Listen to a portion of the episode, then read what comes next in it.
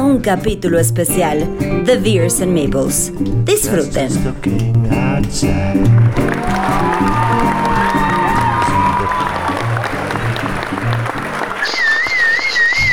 Hola, ¿qué tal? ¿Cómo están todos? Bienvenidos a un nuevo episodio, su episodio número 44 de Beers and Meeples. Y ahora este episodio es muy especial, se llama Cierren la cuenta y abran otra, va llegando alguien. Y ese alguien está aquí conmigo en este momento escuchándonos y ese alguien es Omar. ¿Cómo estás, Omar? Bienvenido a Beers and bien, Meeples. Bien, Muchísimas gracias, Mo. Muchísimas gracias. Aquí, aquí andamos. Por fin, por fin ya se me hizo que me invitaras. Yo, yo que soy bien chelero, que soy de, de, de, personas que realmente toman cerveza, güey. Y este, por fin ya me invitaste a tu programa, güey. Muchas gracias. Ya ¿eh? lo sé. Invitas a Jorge, invitas al enfermo, puro, puro güey que no toma, güey. Ya sé, la verdad es que sí es cierto, estamos rodeados de jugones que, que no, no toman. Sin embargo, contigo, por, estábamos guardando algo especial. No es que no te quisiera invitar. Yo ya había ido a tu programa, me trataste muy bien, la pasamos a toda madre. Jorge también ya me entrevistó. Dije, bueno, vamos ahora a traer al mundo de lo terrenal al buen Omar, al famosísimo Omar. Y eres, hasta estás en tu casa, my friend. Estás en tu casa. Muchísimas gracias, Mo. Muchísimas Muy... De lo terrenal, güey. Pues que siempre estoy en el cielo. No, no, no. eh, estás en la guasa, ¿no? En la, en la guasa, en la broma. En, en eh, fuera de normalmente, normalmente ya sabes que digo, porque por si no lo no me reconocen en, en, fuera del tablero, normalmente estamos, hacemos mucho relajo, mucho desmadre. Y pues bueno, aquí venimos a controlarnos un poquito. No, no, no, tú... no es control, es focalizar tus energías, güey, a algo, a, a, algo más este encarrilado, digamos. Venga, ya está. Así vamos a hablar de cervezas y de juegos. Eso me gusta. Perfecto, pues bueno, con este preámbulo, pues vamos a nuestra parte favorita del programa porque es la que nos va a maridar todo el programa.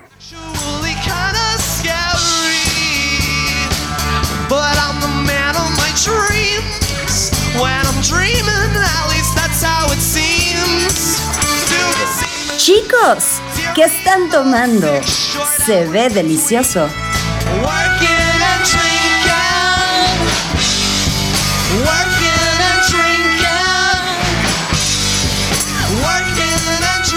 Working and Drinking. Entonces, vamos a dejar que, que, nuestro amigo Omar nos abra esta sección diciéndonos, nos trae algo, algo especial porque hablamos con él el fin de semana y me platicó unas cosas. Entonces, sin más preámbulos, dinos, ¿qué traes, Omarcito? Pues mira, amigo, vamos a empezar con algo, con algo leve, así para tu programa, digo, de aquí para arriba, ¿vale? Se llama, es una cerveza calavera y se llama Corazón Negro, ¿ok? Es una, le dice aquí que es cerveza de auto. Eh, es una Imperial Stout con mezcal. Uf. Y ahí te va un poquito lo que es, es la botella es, es eh, completamente oscura, tiene unas etiquetas rojas, es obviamente de la cervecera Calavera, eh, tiene 12 grados de alcohol.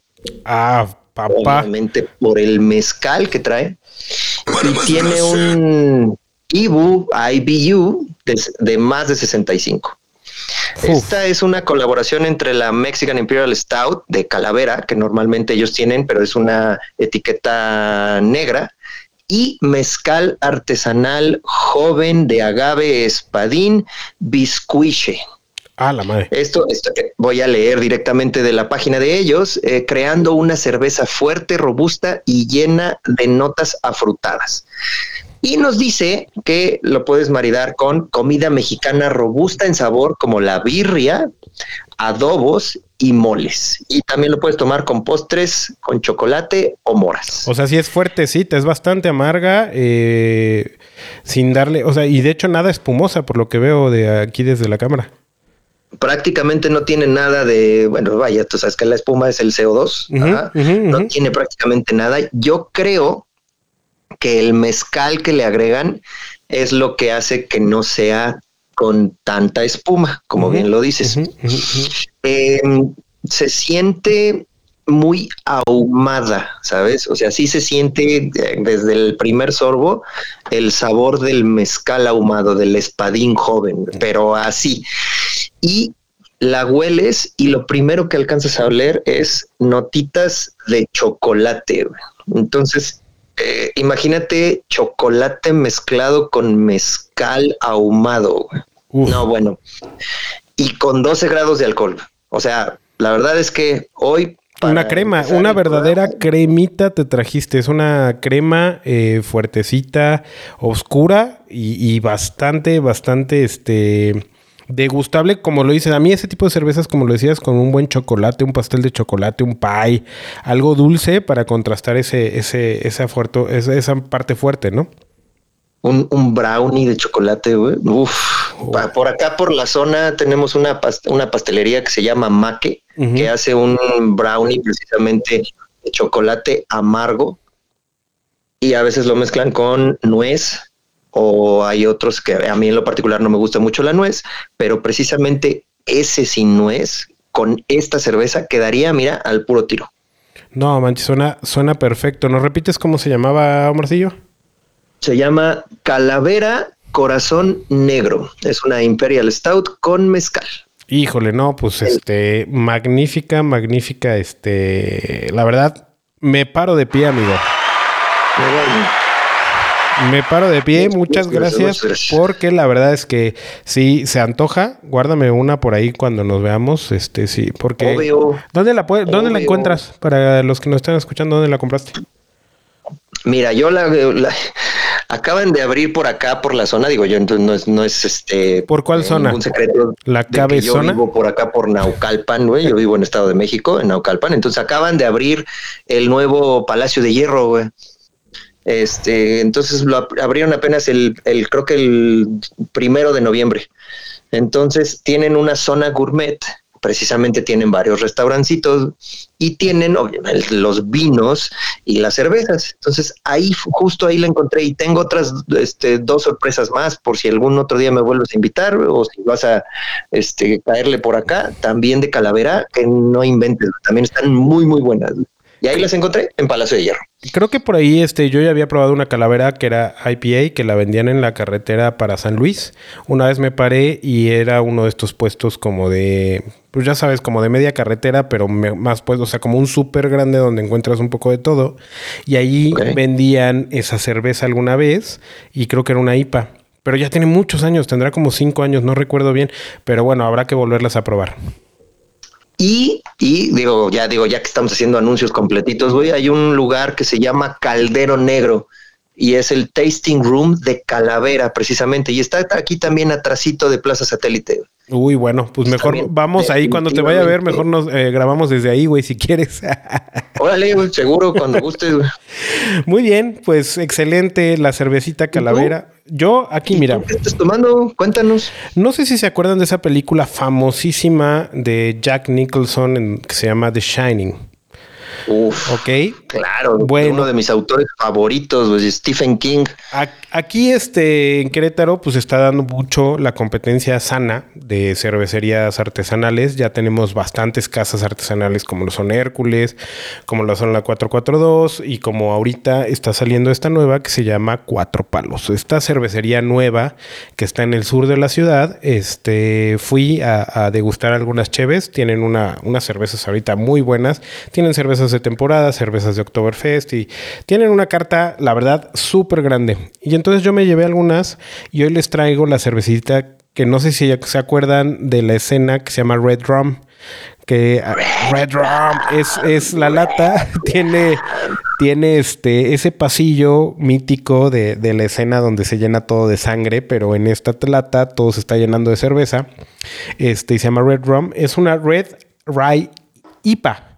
Con 5.5 grados de alcohol, esta es una cerveza colaborativa este, con una cerveza del Estado de México que se llama eh, Muertos de Morelos. Espérame, ahorita te digo. Ah, Cervecería Morenos, perdón. Cervecería Morenos tiene 6.5 de alcohol. Y este es una IPA, pero de centeno, con mucho centeno. O sea, lo que me explicaron en la cervecería es que se pasan un poquito de centeno y una gran, gran cantidad de lúpulos de Southern Cross. O sea, le da un color amarillento, le da un color opaco y le da una, una espuma, bueno, espuma un poquito pues eh, no, es tanto a la hora de servir, sale algo, pero ya después al tomarlo va, bajando poco a poco. Tiene unas piernas pues medianas, digamos, ¿no? Esta yo la me muy turbia, ¿no? Es muy turbia, es una de esas cervezas que realmente nunca vas a ver al otro lado, aunque tengas muy poquitita cerveza, nunca vas a ver al otro lado. Y yo es, y se siente un poquito este, ligera, muy ligera, pero sí alta en alcohol. Lo que yo haría es maridarla probablemente con algo chino, con algo tailandés, con algo sumamente especiado, porque al ser una cerveza ligera, pues te va a hacer ese, ese, ese cambio. No te, ahí no me recomendaron y no recuerdo haber preguntado con qué me lo con qué me lo recomendaban. Sin embargo, yo creo que con algo sumamente especiado quedaría súper bien. Y adicional. curry, ¿no? Ándale. Algo, algo hindú. Oye, pregunta: si es una cerveza muy clara, es ligera, pero tiene altos grados de alcohol, ¿no está muy dulce? ¿No? O sea, ¿no te recuerda mucho como a una Carolus, como a una cerveza de Bélgica? Es, ajá, precisamente tienen como un tipo de elaboración belga. Sí, al, al tomarla es muy este, amarga pero el retrogusto llega suave, por lo mismo de los grados de alcohol. O sea, tú al tomarla, al tenerla en la boca, sí la tienes amarga, pero cuando ya la tragas, te deja ese saborcito como a miel, que esos dejan ese, ese tipo como de cervezas, como la, como la Polander, ¿hace cuenta? Ya es que la Polander, la original, la, tomas y es amarguita, pero cuando ya la tragas llega como ese saborcito dulce, así más o menos. Y pues el hecho de que la hagan temática de una de las películas más, más icónicas, pues me gustó mucho, que se llama Red Rum. Red Rum, Red Rum, me encanta, me encanta la, la temática. Y aparte les voy a recomendar, porque ahorita está de temporada, cuando estén escuchando esto probable, solamente hicieron creo que 100 litros de la cerveza de temporada que fue la Pumpkin. No la pude comprar porque no la tienen enlatada. Fue cerveza única de esta temporada. Y de prueba, no la enlataron, pero híjole, qué buena cerveza. Es la mejor cerveza pumpkin que he probado porque por ahí este 3B ya la maneja. Eh, también Hércules sacó alguna. Esta fue la mejor versión de la... Si les gustan las cosas de calabaza, pues esa sabe bastante a calabaza en el olor, en el retrogusto, como que sí lo hicieron muy bien. Fíjate que yo no soy fan de las cosas de calabaza, ni la calabaza en tacha, ni las cervezas de calabaza. La verdad es que no. Mi esposa es eh, no solo fan, es súper fan de todo lo de calabaza. Y yo me he adecuado y la verdad es que le ha agarrado mucho el gusto al sabor. La verdad es que por eso te digo, hay, hay una, un porcentaje de población muy especial que sí le gusta, no es toda, porque la verdad es que no hay mucha gente que te diga que adora la calabaza, pero si les gusta, ahí en Cuatro Palos vamos a estar muy seguido, ya que este, tenemos relación con, con, la persona que abrió Cuatro Palos. Entonces vamos a estar probablemente grabando desde allí, vamos a estar tienen una, te una carta muy, muy amplia. Este, tienen una cerveza que se llama Fizz Beer, que espero tener en el próximo programa, que la sacan cada octubre. Y van, como buen Oktoberfest, van modificando la fórmula para ir a concursar. O sea, no siempre va a ser la misma cerveza. Van concursando, les hacen anotaciones y esas anotaciones las ocupan. Si ustedes bien saben, en el Oktoberfest, todas las casas cerveceras no mandan su cerveza de, de pues de producción, sino hacen cervezas especiales en Alemania para poder este, participar en los distintos concursos y en el Oktoberfest normalmente son cervezas más alcohólicas y este y de producciones únicas, o sea, no las envasan, no las no las embotellan, no nada, simplemente ahí en el Oktoberfest te la tomas y se termina el lote y ahí nos vemos, no hay nada. Entonces es algo parecido a lo que están haciendo aquí en Cuatro Palos, concursan con una cerveza que se llama Fizz Beer y la van cambiando año con año, ya llevan tres años haciéndola. Fist Beer como festín. Ajá, como Fist del festín y Beer, de, beer pero en alemán. Bia. Bia. Bia. Ok. Pero bueno, esperemos que en la siguiente te la pueda presentar porque la verdad es que a mí me gustó muchísimo. Este, una cerveza, pues sí, como de 7.5, una cosa así, pero siendo clara. O sea, siendo súper clarita, haz de cuenta que estás viendo una corona, pero turbia de 7.5 grados de alcohol. Órale. Está muy bueno. Soy interesante. Muy bien, pues esto fue nuestro, creo que la primera vez que en el programa, nuestro este más largo que estamos tomando. Muchas gracias, Omar. Te agradezco que te hayas preparado de esa manera. Y pues. hombre, yo te dije, yo te dije, tengo mi selección aquí. Cada que me invites, voy a tener una chela buena. Si te parece bien, pasamos a nuestra siguiente sección. Drink, drink, drink, drink with me. Drink to the pirates of the sea. Drink, drink, drink, drink with me. Drink to the glory and victory.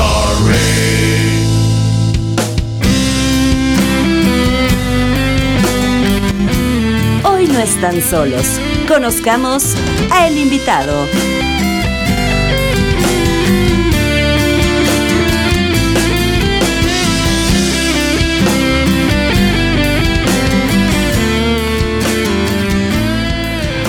Bueno, eh, hay una confesión que hacer, que tenemos esta cortinilla ya, ya hecha y, Sandrita, este, pues eh, ahorita se encuentra de vacaciones y no nos ha podido hacer la nueva cortinilla.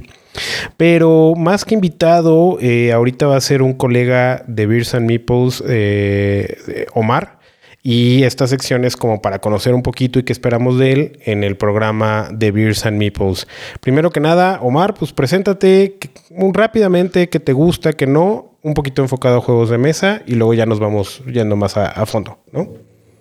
Claro que sí, amigo. Este, muchísimas gracias. Sí, efectivamente, eh, creo que ya por ahí desde hace mucho tiempo ya te había yo dicho que me gustaría mucho participar en tu programa y bueno, se dio esto de que vamos a poder participar un poquito más seguido. Digo, ya te lo había yo comentado. Creo que de las personas que se reconocen en el, en el ámbito de los juegos de mesa que toma más cerveza, pues somos creo que tú y yo. Exacto. No sé si eso sea bueno o sea malo, pero bueno, aquí estamos. Y sí, efectivamente, a mí me gusta mucho lo que es la cerveza. Eh, incluso mi trabajo, yo, yo eh, soy ingeniero químico de profesión, soy gerente de ventas, eh, y, estoy en una empresa en donde se venden sensores precisamente de pH, conductividad, turbidez, CO2, oxígeno disuelto y parte de eso los vendemos a la industria cervecera. Entonces yo he estado en Constellation Brands, he estado este, yendo a visitar también Grupo Modelo, bueno, este, eh, Bev, Heineken, etcétera, etcétera, ¿no? Entonces estoy muy involucrado en eso, incluso cuando estoy trabajando. Este, También me gusta mucho lo que es todos los temas relacionados con piratas. A mí me encanta mucho lo que es la historia de los piratas, prácticamente todos los juegos de piratas que, existan. a mí me encantaría tener una colección de juegos de mesa de piratas. Y bueno, la temática me encanta, la bebida de los piratas también me encanta, obviamente. En una época hacían el, el famoso ale, las, las, las cerveza, y lo que todo mundo conoce por los piratas es el ron, pero ellos lo que hacían era diluir ese ron para que les durara más tiempo y entonces hacían el grog, que bueno, ya después en otro episodio si quieres podemos estar tomando un poquito. Que es básicamente como una cubita, ¿no? Ah, mucha gente me ha dicho que es un té, mucha gente me ha dicho que es agua de limón con ron, pero sí, efectivamente es una porción de ron por tres de agua le pones limón para evitar el escorbuto y lo endulzas a gusto con ya sea piloncillo, con azúcar mascabado, con lo que sea, y le puedes poner algo de especies, le puedes poner algo de clavo, le puedes poner algo de, de incluso este tomillo, eh, y la verdad es que sabe muy bueno. Y lo representativo de esta bebida pues, es que se toma caliente. Porque pues, imagínate, este, no había refrigeradores en ninguna balandra, ningún bergantino, ningún galeón en aquella época que yo recuerde. Entonces, pues tenía que ser a temperatura ambiente, que normalmente el ambiente era a 30 y 3, 35 grados, ¿no? Entonces es una bebida caliente. Entonces cuando estás así con los cuates, este, ya en una noche después de la carnita asada con algo de frío, puedes tomar un poquito de, de grog y bueno, no te digo cómo te puedes poner. Suena, suena muy parecido a algo que mi esposa y yo tomamos por primera vez en un festival medieval, que este es una, una bebida de, de Europa del Este, muchos se la atribuyen a Polonia, muchos se la atribuyen a Bielorrusia, hay como mucha este lucha de quién inventó la bebida que es el vino caliente, ¿no? Hay un vino caliente que se toma en épocas de Navidad, que tiene clavo, que tiene este cúrcuma, todo, todo lo que te, traficaban en la ruta de la seda, por ahí este, todas esas especias empezaron a jugar un poco eh, de acuerdo a la zona, porque hay, hay recetas, ¿no? En Italia, este, cuando es Navidad, tomas eso para quitarte el frío. Realmente el, el, el, por qué es para quitarte el frío, pero pues igual te empeda, ¿no? Entonces, este, es, se me suena algo parecido. y lo mejor de todo es que sí sirve. Digo, vaya, te puedo contar Sí, un poquito. yo también, te lo juro. Por parte, por parte de mi empresa, güey, tuve oportunidad de ir a Suiza porque mi empresa es suizoamericana. Entonces estuve en Suiza a las faldas de los Alpes suizos en una reunión de ventas hace ya un par de años. Y bueno, ya sabes que hacen eventos de, de convivencia entre todos los gerentes de, de todas partes del mundo y nos pusieron a este, ordeñar una vaca, güey, pero así a la intemperie, y esto te estoy hablando que era noviembre, entonces ya empezaba a hacer frío, güey. incluso por ahí tengo una foto en donde ya estaba nevando. Eh, y, y jugábamos, jugamos un boliche muy particular de aquella zona y este un, un, eh, un tronco en donde tenías que clavar un clavo de un solo golpe, pero con la parte de atrás del martillo, no con la parte grande y gruesa. güey. Pero esto todo en el centro, precisamente una olla enorme con brasas y de este vino dulce, que precisamente que mencionas. Y sí, te quita el frío, güey, te quita inhibiciones, güey, y ya después te olvidas hasta de cómo te llamas. En el festival, fíjate que en el festival donde fuimos te lo venden de a litro, güey. O sea, en literal Sí. vasos de litro, que yo creo que con un litro tienes para dos personas para un buen ratito. O sea, porque como aparte es calientito, tiene que durarte y todo, pero como no sabe tanto alcohol, pues te lo tomo porque es dulce. O sea, le- aparte le echan naranja, le echan limón o le echan ciertos jugos, pues que lo diluyen de cierta manera que esconden el, el sabor. Pero bueno, la verdad es que es algo, algo bien, bien, bien peligroso si no lo sabes manejar, ¿no?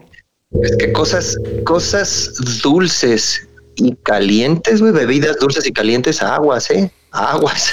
Oye, y entonces, este, eh, eh, ya nos platicaste de tu trabajo, ya nos platicaste de tus gustos y cómo llegaste a este tema de los juegos de mesa. Fíjate que estuvo bien chistoso. Yo de toda la vida jugaba eh, juegos de mesa, pero pues, obviamente los tradicionales, ¿no?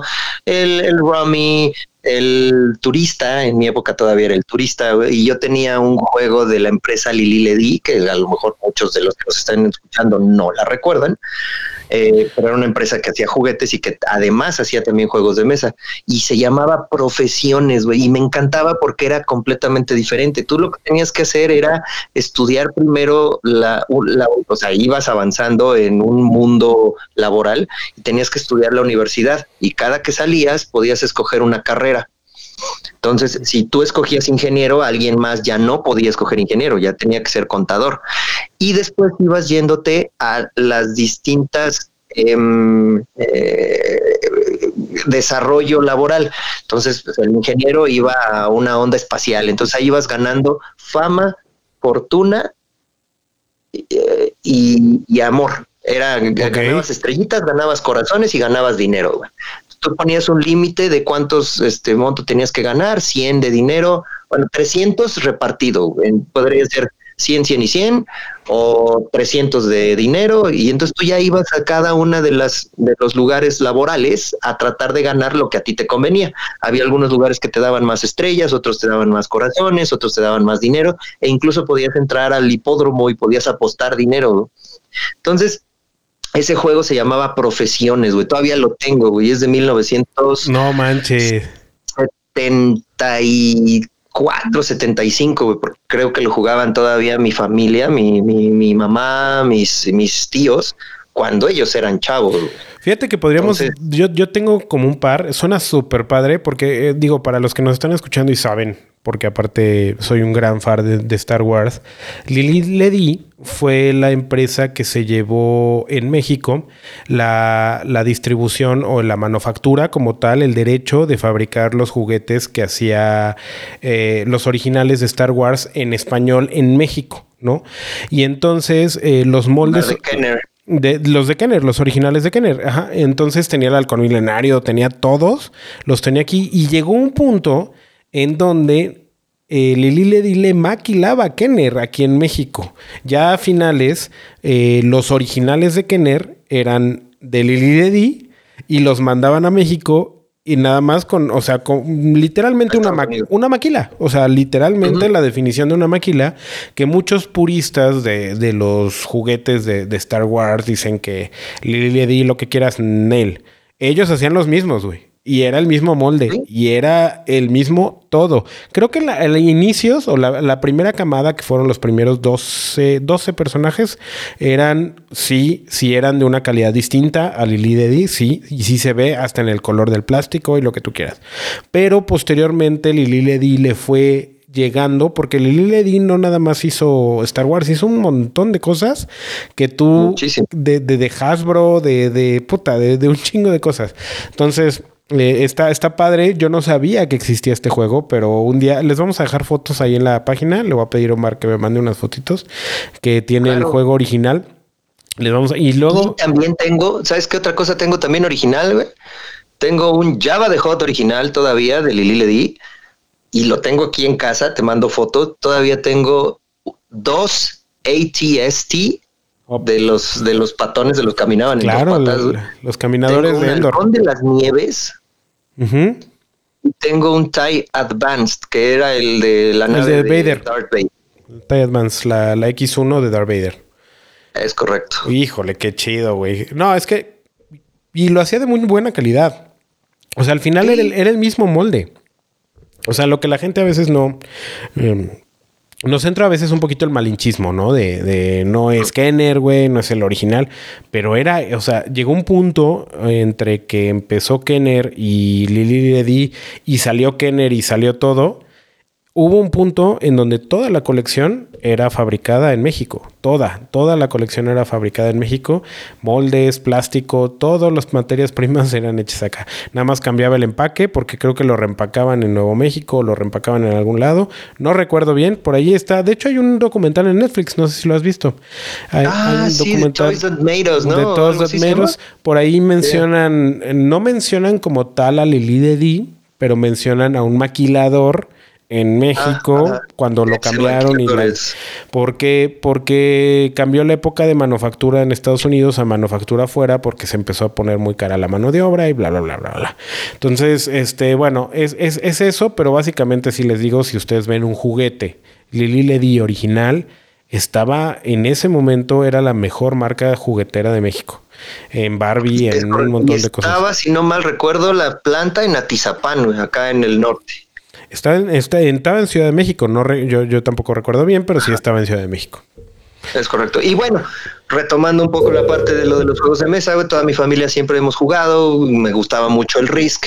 Creo que era el que más me gustaba, porque era ya confrontación, ¿sabes? O sea, ya podías pelear contra alguien y como que ya era como que el primer wargame que existía, ¿no? Porque podías poner una eh, unidad de cinco peleando contra una de tres y etcétera, etcétera. Entonces, después de eso, eh, tengo un amigo que se llama Gerardo y que un día llega y me dice, oye, a ti que te gustan los juegos de mesa, vamos a jugar este, este juego de, de muñequitos, de miniaturas. Le digo, va, ¿dónde está el tablero? No, pues que el tablero lo hacemos nosotros. Ah, chinga, ¿cómo? Pues sí, ponemos aquí un edificio y mira, vamos a poner esta caja para que simule ser una montaña, güey, vamos a poner esto acá y un mat. Y yo dije, estamos haciendo una maqueta, ¿no, güey? ¿No crees? Me dice, sí, eso es lo divertido de esto, güey. No hay un tablero, no te mueves. Y le digo, ¿y cómo te mueves? ¿Por cuadritos o para que no? Te mueves por distancias. Ay, ¿cómo te mueves? Pues hacia donde tú quieras, güey. Oh, mira, así, no, blow my mind, güey. Entonces, ya de repente me, muestra las miniaturas aquí de metal y eran como de 35 milímetros, güey. Me muestra el salud, salud, salud. Salud, salud, salud, porque este me acabo, me está abriendo otra cervecita porque está buena la plática. Salud, salud, salud. Chingada. Perdón, dale, dale. Y de repente mi amigo que saca y me dice que este me muestra un juego que se llama Infinity. Uf.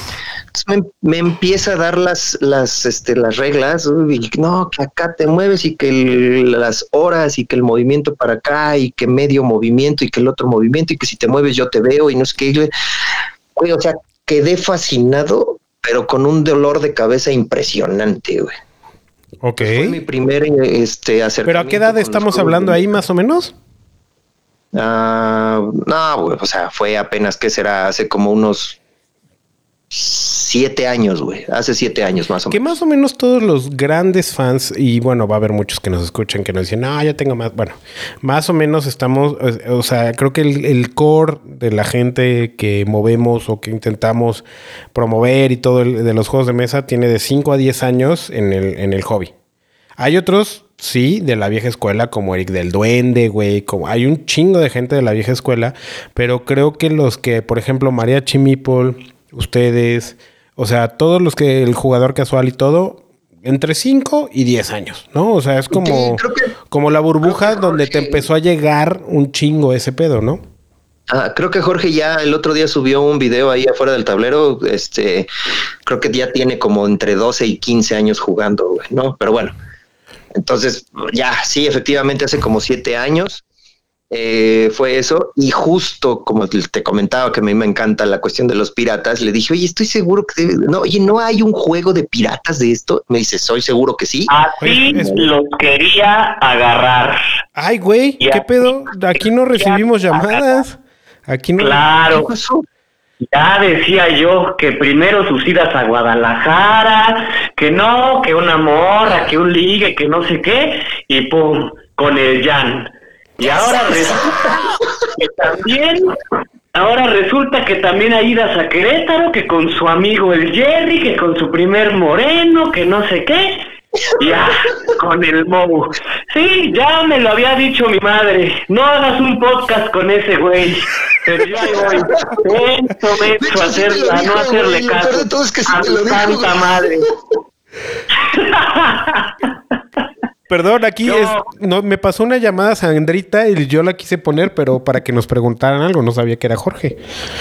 No, pues güey, güey, tú grabaste primero con Mo, güey, así que ni digas, güey. Esto lo estoy haciendo por despecho, güey. espérate, Mo, qué bueno que estás aquí. Qué bueno bueno que la primera fue por gusto, la segunda por coraje, la tercera por rencor, no sé, güey, algo así. Por placer, decía Paquita la del barrio. Eso, hombre. Amigo, este, muchas gracias. ¿Cómo estás, George? Todo bien, amigos, ¿ustedes? Bien, bien, aquí este acaba de darnos una buena, una buena recomendación de Chela, este, este, este Omar. Y bueno, pues aquí nos estaba platicando de, de cómo, cómo empezaron en fuera del tablero también. Ah, muy bien, muy bien, él es el experto. Si es de chelas, él es el experto. Yo, yo a mí háblame de juguitos. Sí, sí, sí, lo, lo vimos en el programa, lo vimos. Correcto, correcto. Muy bien. Oye, am- amigo, ¿te gustan más los juegos del Valle o los de Jumex? Este, los de Jumex. ¿Con qué lo maridarías, güey? Entonces, cuéntame. Fíjate que no vengo preparado, ¿eh? Oye, lo, lo más chistoso es que la vez que fue al programa, lo que nos recomendó fue una paletita de cerveza, güey. Ya sé, güey, sí escuché el programa, güey. Muy bien, George. Pues muchas gracias por tomar la llamada. No, a ustedes por contestarme, ¿eh? Qué, qué bueno, Mau. Eh, Mau, entérate, ¿eh? Entérate del sujeto que tienes por ahí. No, ¿Mm? no. Por lo menos es igual de borracho que yo y ahí ya tiene un punto adicional, güey. Ah, ya, con eso ya la hizo. Como decía, ahora que sí. ah, grabáramos esta semana, güey, y no pudiste nunca, güey. Ya no puedes de aquí a enero, güey. Entonces, pues tengo que encontrar otro lado en donde expresarme, güey. Estás viendo que pero todavía, hijo. No, está, está difícil, está difícil. Bueno, a- a- eh, luego los pasamos a otro programa de Ventaneando para que saquen todo ese, ese desmadre, pero es, Luego pasan al, al otro show a- para que se al, enteren. al show, luego los paso al show de, de este del enfermo que tampoco ya graba, o este, pues ahí hay varios de puro chisme. Eh, correcto. Sale amigo, pues un abrazo, muchas gracias por, por, por Cuídense llamarnos. mucho. Nos Hasta- vemos. Bye. Saludos, saludos, George. Besitos en el DC. He visto muchas basofias, pero estos son la mayor basofia entre las basofias. Muy bien. es correcto. Bien, perdón que la interrupción, pero entró la llamada, tenía que contestar, cabrón. No, no, no, güey. Adelante, adelante. Estuvo chido, estuvo chido, güey. ¿Y en qué, en qué estaba? Ah, bueno, te digo que me dijo el- mi primer moreno, efectivamente, como dice Jorge. Este, me dice, mira, seguro hay algún wargame de, este, de piratas, güey. Y entonces me puse a buscar y entonces encontré el, el juego de Blood and Plunder de la marca de Firelock. Entonces, de, desde ahí, güey, me empecé a ir como, dicen que, como hilo de media, güey. Ujú. Como Gordon Entonces Tobogán. a- No quise decir lo de gorda, güey, porque este, hay que ser respetuosos con los cuerpos de los demás, güey. Entonces, Así que voy a Ay, güey. transcribirla en mi ya esos, esos 12 escribir grados de cerveza ya están empezando a llegar, güey. Ya vi, ya vi, ya vi. Este. Muy bien, pues tú, mira, si quieres decir gorda, como dice el emperador. Do it. Ok. Do it. Do it. Ok, este, bueno, y el chiste es que ya de ahí me empecé a involucrar con la cuestión de los juegos de mesa. Ya los juegos de mesa, pero sí, definitivamente empecé en este mundo, güey, jugando un Wargame Infinity. Y después de eso empezamos a jugar este Blood and Plunder. Y de ahí me empecé a buscar juegos de mesa de, de, piratas. Y me metí mucho hacia lo que es eh, eh, Wargame principalmente, güey. En algún evento, no fue Mega XP, no recuerdo en qué evento fue. eh, Expo Coleccionistas, güey. Yo antes tenía un grupo de Star Wars, güey. Nos llamábamos el Saber Club México, güey. Llevábamos personajes y enseñábamos a la gente a cómo pelear con, con, con espadas, con sables de luz. Y de repente que encuentro en un stand, güey, armada y dos naves se veían ahí preciosas, güey, ¿no? Entonces dije, Como el meme, ¿no? mi- E- Es, bellísimo. y, güey, iba a ser mi cumpleaños y el día del padre y dije, lo quiero. Lo compré y no sabía yo qué era. Lo compré y dije, me vale madre, es que sea, es un juego de mesa, yo lo quiero. Y ya que lo voy viendo y dije, ah, chinga, pues esto es lo mismo como lo del Infinity, pero con navecitas de...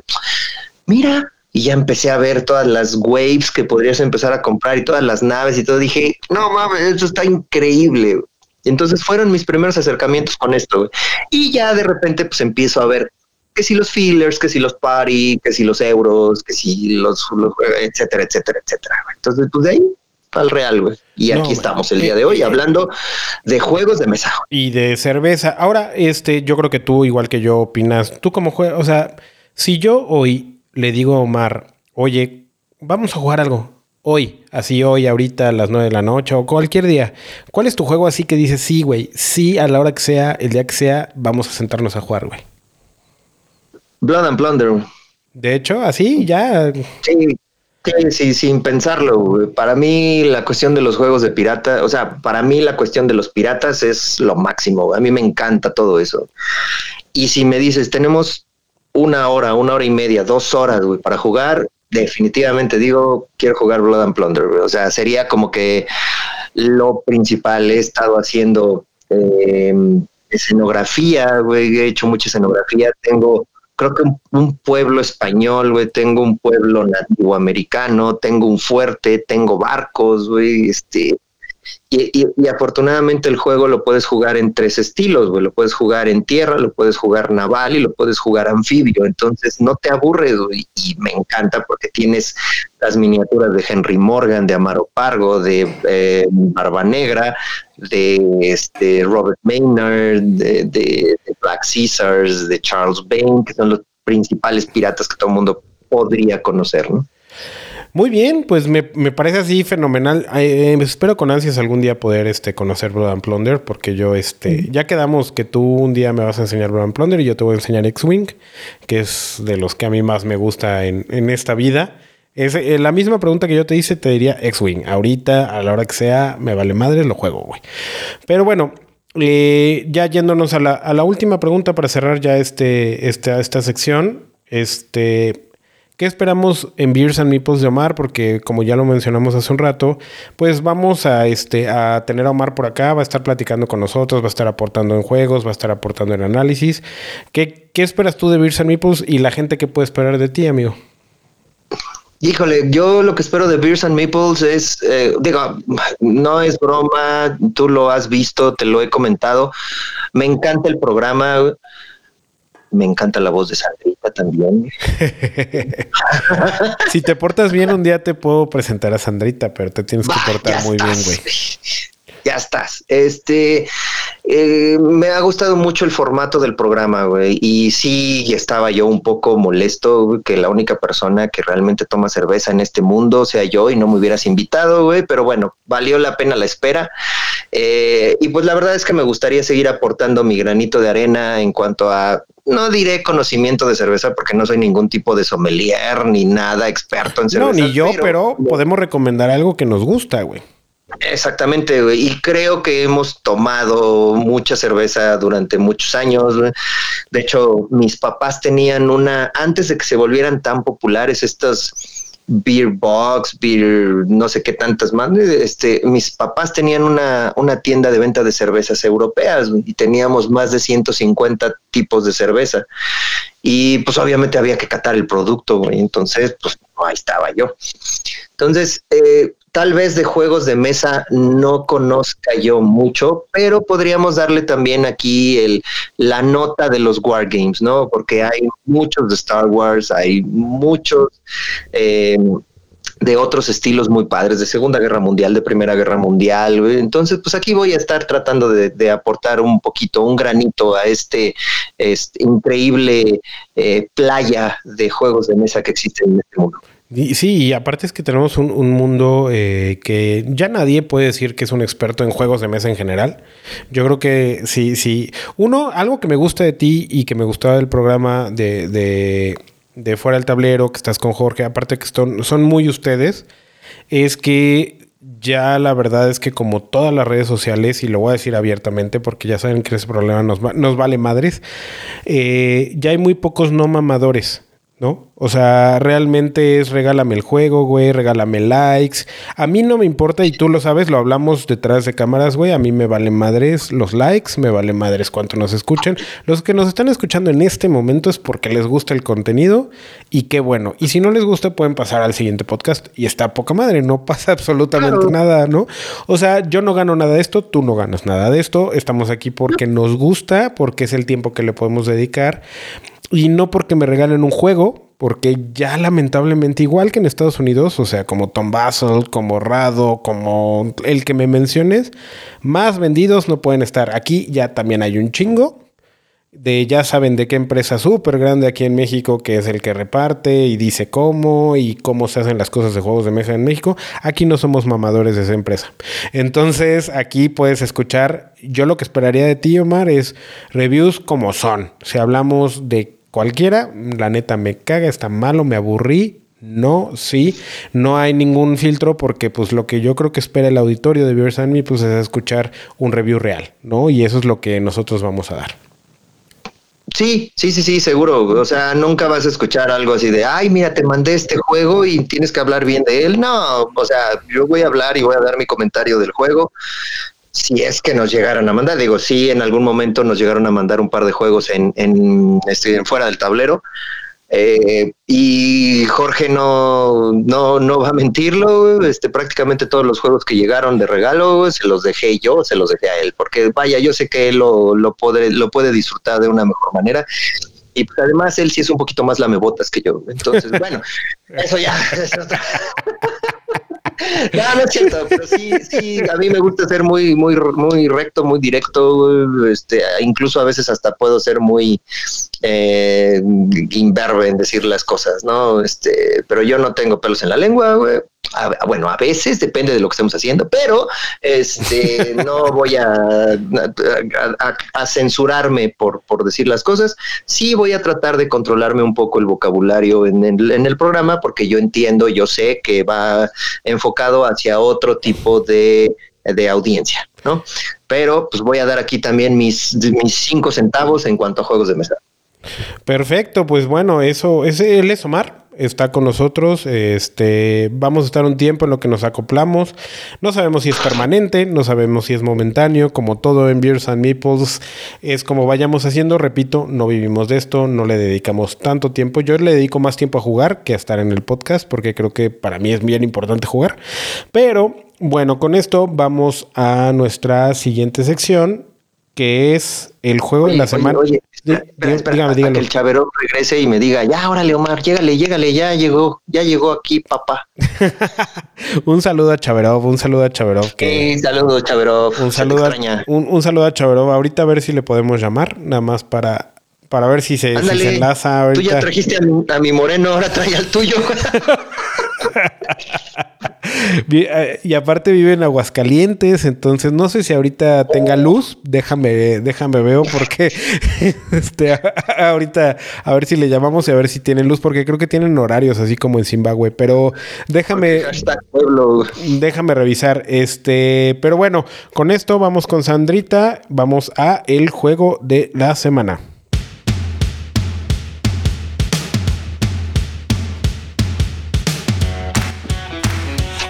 Juego de la semana.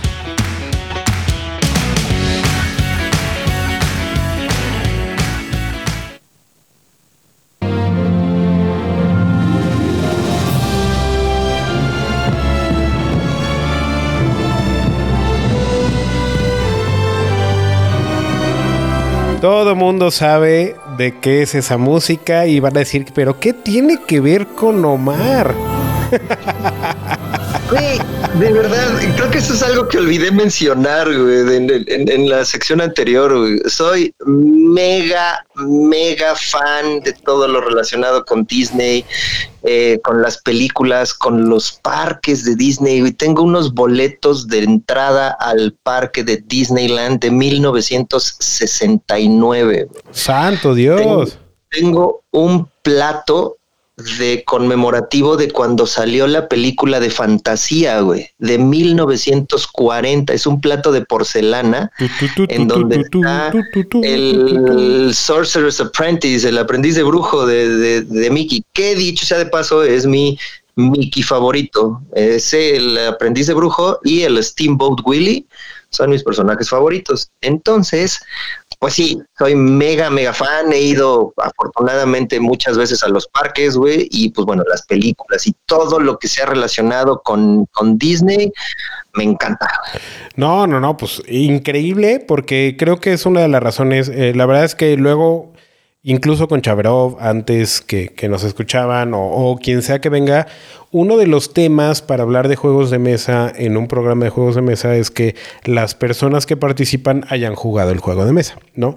Y lo conozcan y probablemente no, puedes hacer que alguien hable de uno, que alguien hable de otro, pero queríamos iniciar con un juego que hemos jugado los dos, que nos guste a los dos spoiler, antes de dar el veredicto final.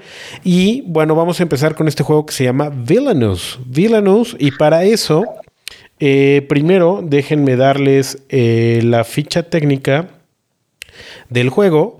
Este, aquí ya la vamos a empezar a ver. Villainous es un juego del 2018 de 2 a 6 jugadores en donde, eh, bueno, la caja te dice de 45 a 120 minutos, creo que depende mucho del número de jugadores con lo que lo estés jugando, 10 añitos o más, un peso de 2.48 en la escala de la BGG y es diseñado por este grupito de personas, eh, eh, aquí un paréntesis porque eh, normalmente tú ves, por ejemplo, Wingspan de este Elizabeth Hargrave o ves un site de Stone Major Games o, quien sea y siempre tienen, o sea, son lo que yo llamo juegos de diseñador y como hay cervezas de diseñador, como hay vinos de diseñador. En este caso, Villainous, hay, un, hay una empresa que trabaja para diseñar juegos que la contratan ya sea Ravensburger, en este caso eh, como en el Villainous o, o Funkoverse o hay un montón de juegos que se llama, es un grupo de diseñadores que se llama Prospero Hall. Entonces no, no firman como tal un diseñador, sino firma la firma como si tú contratas una firma de abogados, no es el abogado el que te defiende, te está defendiendo la firma de abogados. En este caso, también el diseñador, cuando tú ves la caja del diseñador, es Prosper Hall, que es un conjunto de diseñadores que nos ayudan a, saber pues, que ellos lo hicieron. Es un conjunto de gente que revisó el juego, que lo probó y que lo, que lo hizo, ¿no? Entonces, esa es la, la ficha técnica del juego. Este, Omar, no sé si nos quieras explicar antes de empezar el review ¿De qué va y de qué trata Villainous? Obviamente, como su nombre lo dice, Villainous estás manejando o estás tomando el papel de uno de los villanos. de Disney.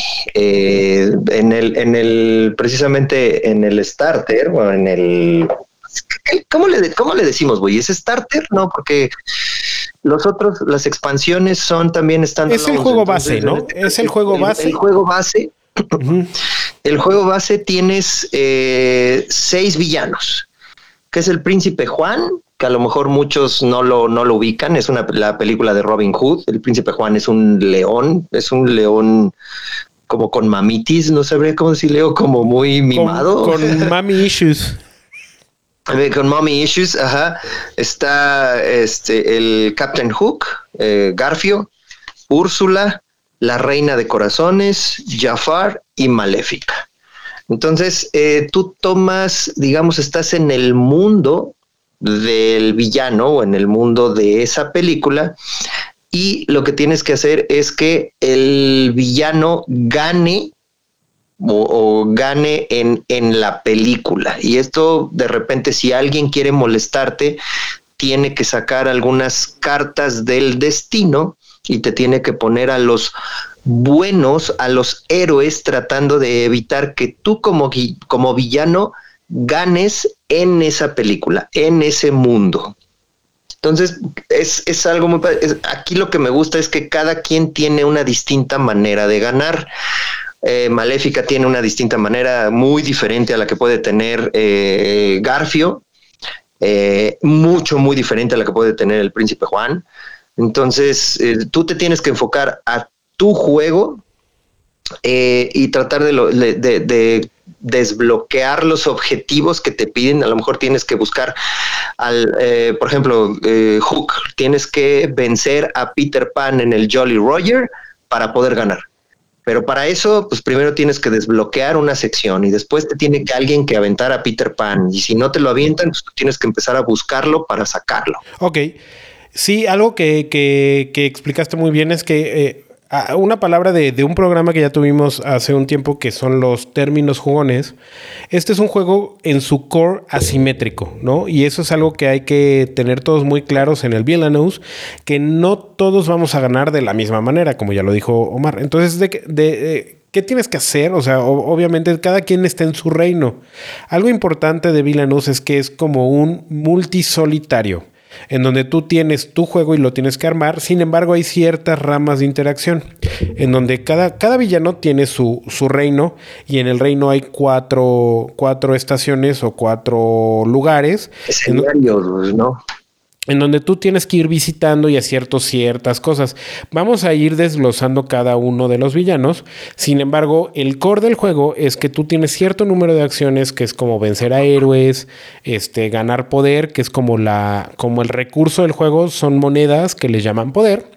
Y aparte tienes, este, por ejemplo, tienes una acción de jugar cartas, bajar, todo es por medio de cartas. Es un juego de cartas asimétrico, multisolitario. Es como yo lo definiría, no sé si estoy un poquito mal, bien, ¿no? No, está bien eso de multisolitario, está, está bueno porque cada quien juega para sí mismo, ¿no? O sea, tienes un turno para poder hacer tus acciones en tu propio juego. Y, y aquí, bueno, va, dale, dale. Iba, iba yo a hablar ya de, de, de más adelante, pero síguele, síguele. Ok, y entonces, eh, eh, no sé si ustedes, bueno, ya hablamos alguna vez en este programa del site, tiene una mecánica muy similar en donde, donde empieza tu peón o donde está actualmente tu villano, que es tu equipo. Si, por ejemplo, ya había dicho este Omar que está en el Jolly Roger, pues va a cambiar a la tierra del nunca jamás, ¿no? Y ahí tienes ciertas acciones que puedes realizar. Nunca te puedes quedar en la misma, en la misma estación. Entonces esto va limitando. Por ejemplo, si tienes un jugador que necesita hacer varias veces la misma acción, como descartar cartas para poder ganar, para poder buscar una carta específica, entonces no te lo deja el juego porque tienes que estar cambiando constantemente de locación. Entonces, eh, básicamente el juego consta de dos decks de cartas en donde tienes un deck de héroes y un deck de villano. El deck de villano va a contener items, va a contener este, acciones, efectos, eh, varias cosas que te van a ayudar durante el juego para poder llegar al objetivo del villano en sí. Y el otro deck, que es el de héroe, es el que juegan los demás jugadores. Hay una acción que se llama de destino o Fate, en donde cuando tú haces, realizas esa acción tienes que mirar el deck del contrincante, quien sea, y ves el contrincante, sacas dos cartas y, ve, y, va, y vas a sacar héroes o cosas que le van a afectar exclusivamente al villano en el que, al que estás atacando. Es decir, por ejemplo, el Capitán Hook, pues en su, en su deck de héroes tiene a Peter Pan, tiene a Tinkerbell, tiene a todos los héroes de la película de Peter Pan que te van eh, lo, más padre y lo más bonito de Prospero Hall, como, son muchos editores y mucha gente que está diseñando el juego, tienen una lluvia de ideas muy interesantes que hacen que cada juego sea distinto. Entonces, eh, el deck que tú tienes de héroes es exclusivo para ti, así como el deck de Úrsula, como el deck de Arjafar, del Príncipe Juan. Y entonces cada deck es distinto y siempre va a ser muy diferente una manera de ganar de la otra. Entonces, ya con esto, pues podemos entrar un poquito al, al, al review, amigo. Sí, sí, sí. Eh, a, mí en lo par...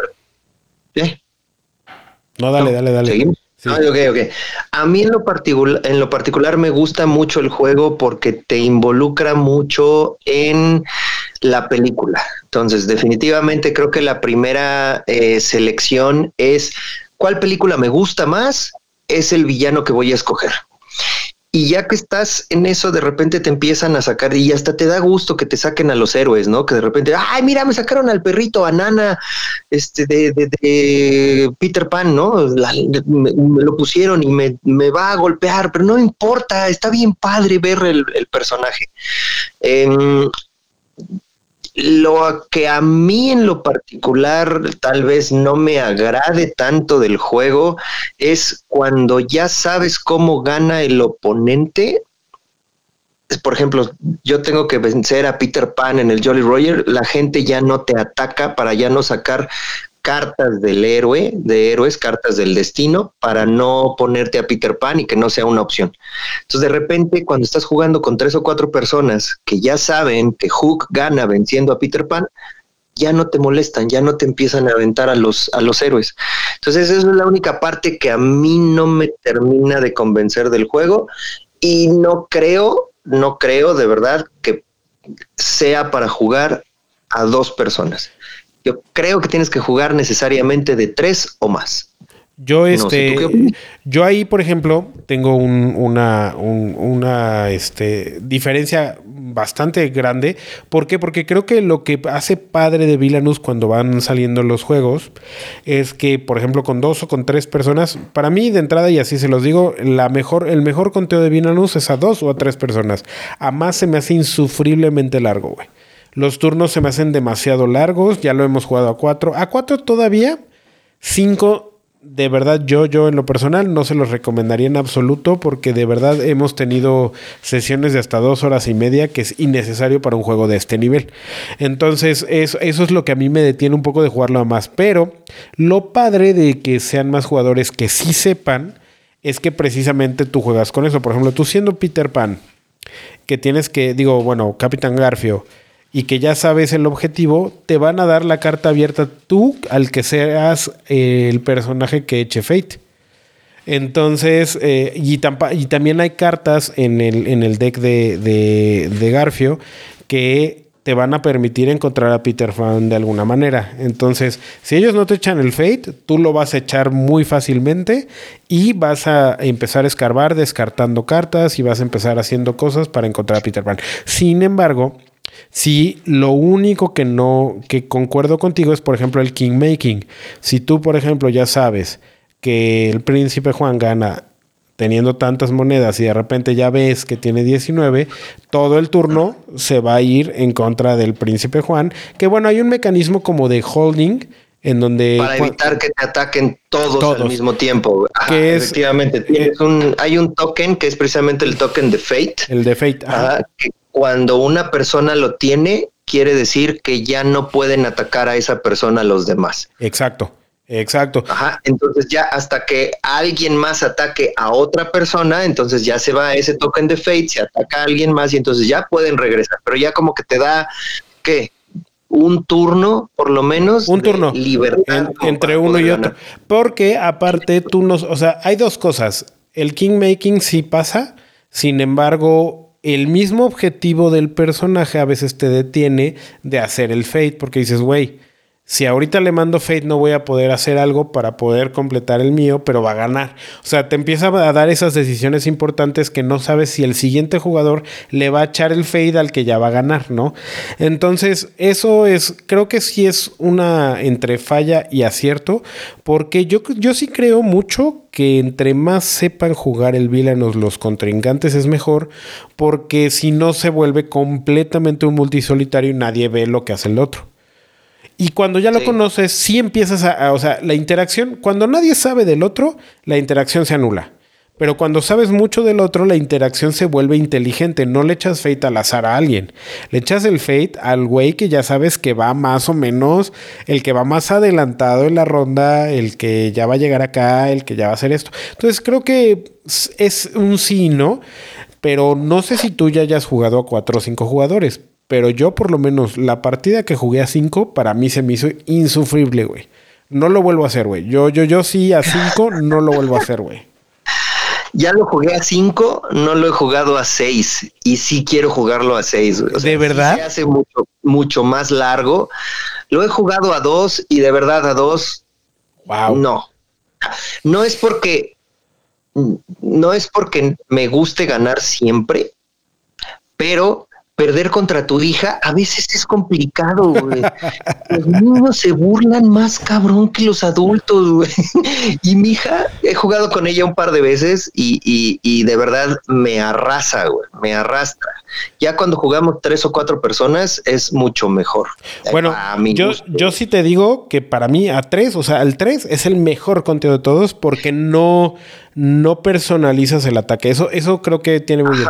Pero a dos, a mí lo que me gusta, me gusta es que se vuelve ajedrezesco. Es, es ahorita ataco o reculo, ataco o reculo. Y, y eso es como que lo hace muy interesante. Creo que sí tiene mucho que ver con la persona con la que juegues, porque digo, tú en tu caso, si juegas con tu niña, creo que es más difícil estarle echando mierda, güey. O sea, obviamente yo lo sé, güey, ¿no? O sea, es, es complicado, pero por ejemplo, jugáramos tú y yo tampoco, güey, espérame, niña ya tiene 13 años, güey, o sea, ya es preadolescente. Pero tú eres papá, es tu niña, güey. Se defiende la canija, güey, ya se defiende. Digo, seguimos siendo papás y trato de, de, cuidar a, mi, a mi Bendy, güey, la trato de, pero, güey, ella no se, no se tienta el corazón, güey, y si de repente, vaya, con ella he llegado a jugar hasta, ojalá que en algún futuro podamos platicar de esto, güey. He llegado a jugar hasta de, a Marvel Crisis Protocol, que es, otro como Skirmish, Wargame, etcétera, etcétera.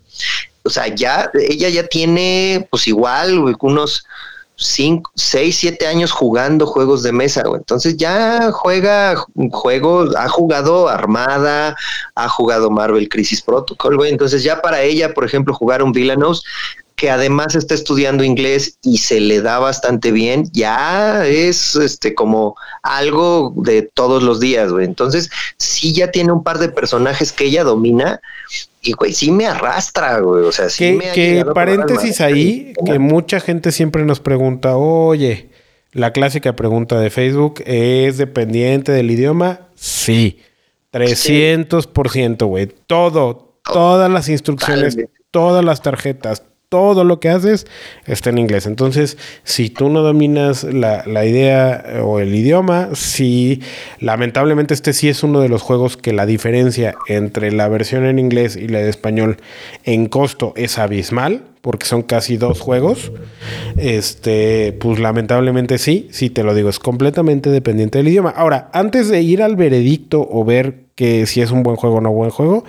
Va, ¿Por qué no revisamos a los personajes? Y primero vamos con. Gran, gran riqueza será pobreza en el fin de la tierra.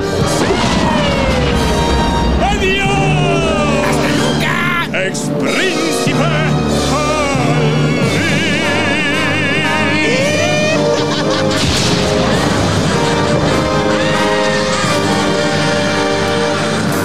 El infame Jafar. ¿Qué, qué, cuál, Es el, ¿Cuál es el objetivo de, de Jafar, OMS?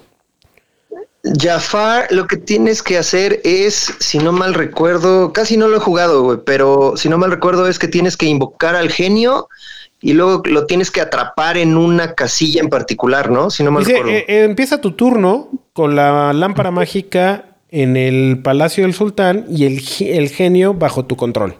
Ese es como el objetivo general de, de Jafar. Ajá. Entonces, ¿qué es lo que tienes que hacer con Jafar? Con Jafar primero, pues tienes que conseguir, si has visto la película, eh, es algo padrísimo de este juego, esto sí se los digo, que juego más temático es difícil que vayan a encontrar, porque temático es así cañón.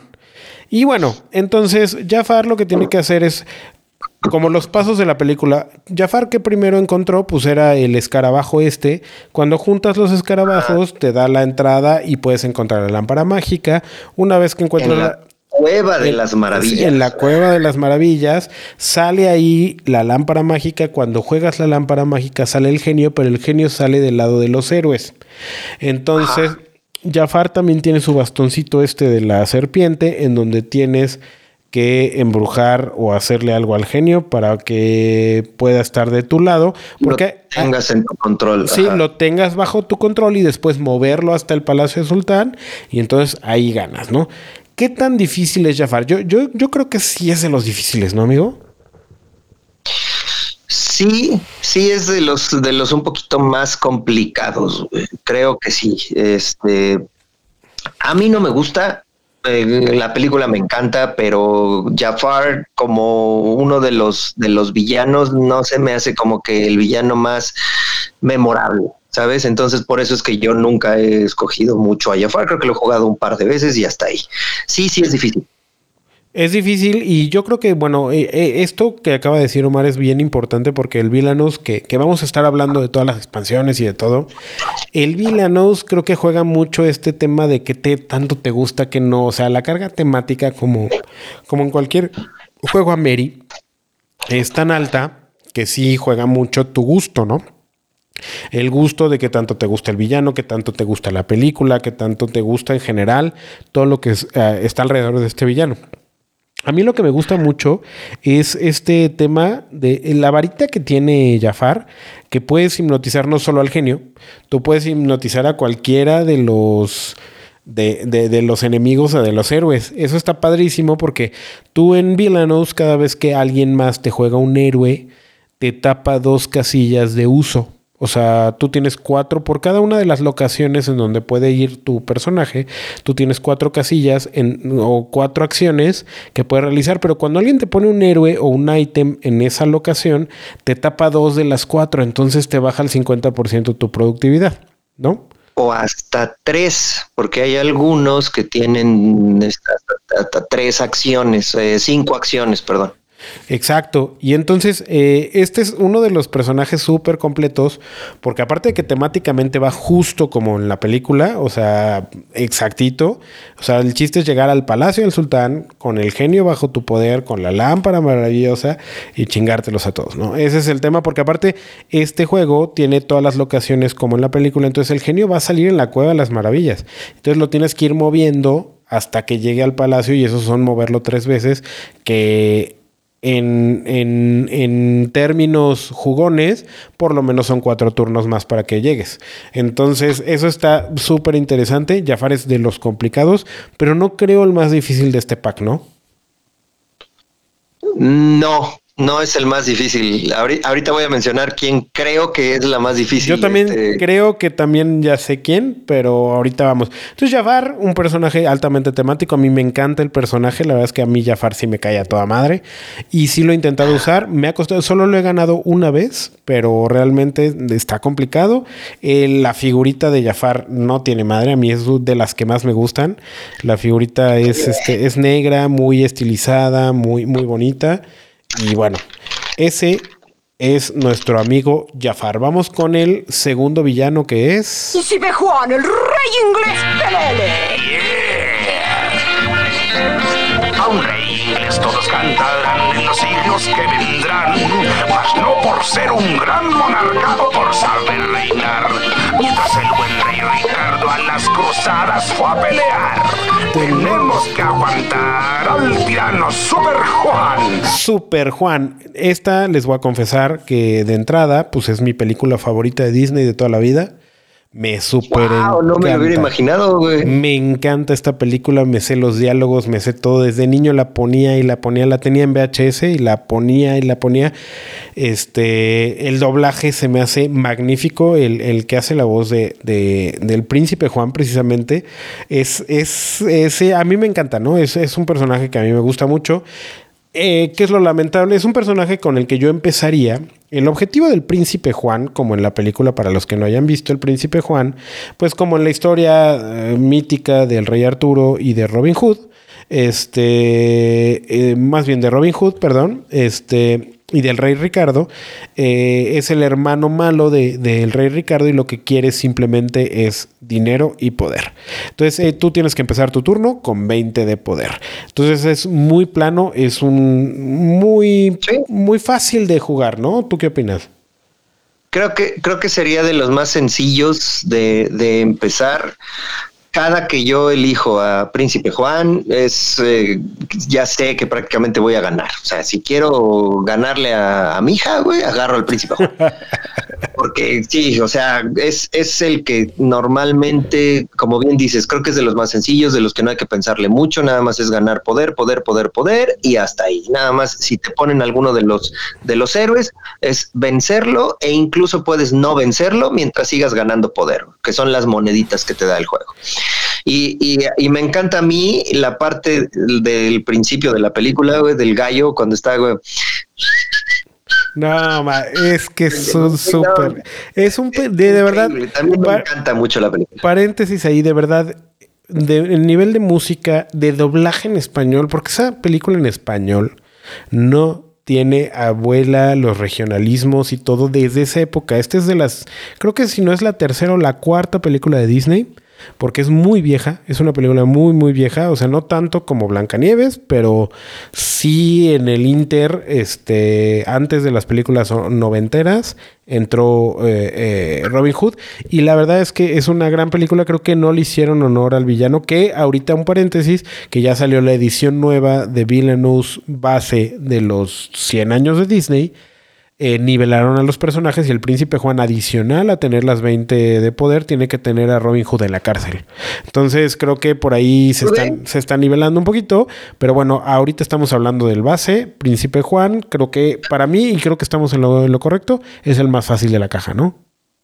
Sí, completamente. Y bueno, aquí dato adicional, eh, mencionaste Blancanieves fue en 1929 la película. La primerita. Robin Hood es de 1973. Sí, no, tenemos 50 años de diferencia, güey. O sea, sí, Eh, está, está cañón. Se las recomiendo. Si no lo han visto, yo creo que muchos de los de verdad dense la oportunidad. No le hicieron mucho, mucho, este. Creo que es de esas películas que no, no, no es como El Rey León o como, o como La Sirenita que causan mucho furor. Creo que no le dan el crédito que tiene. El guion y todo es muy bueno. A mí me encanta. Véanla.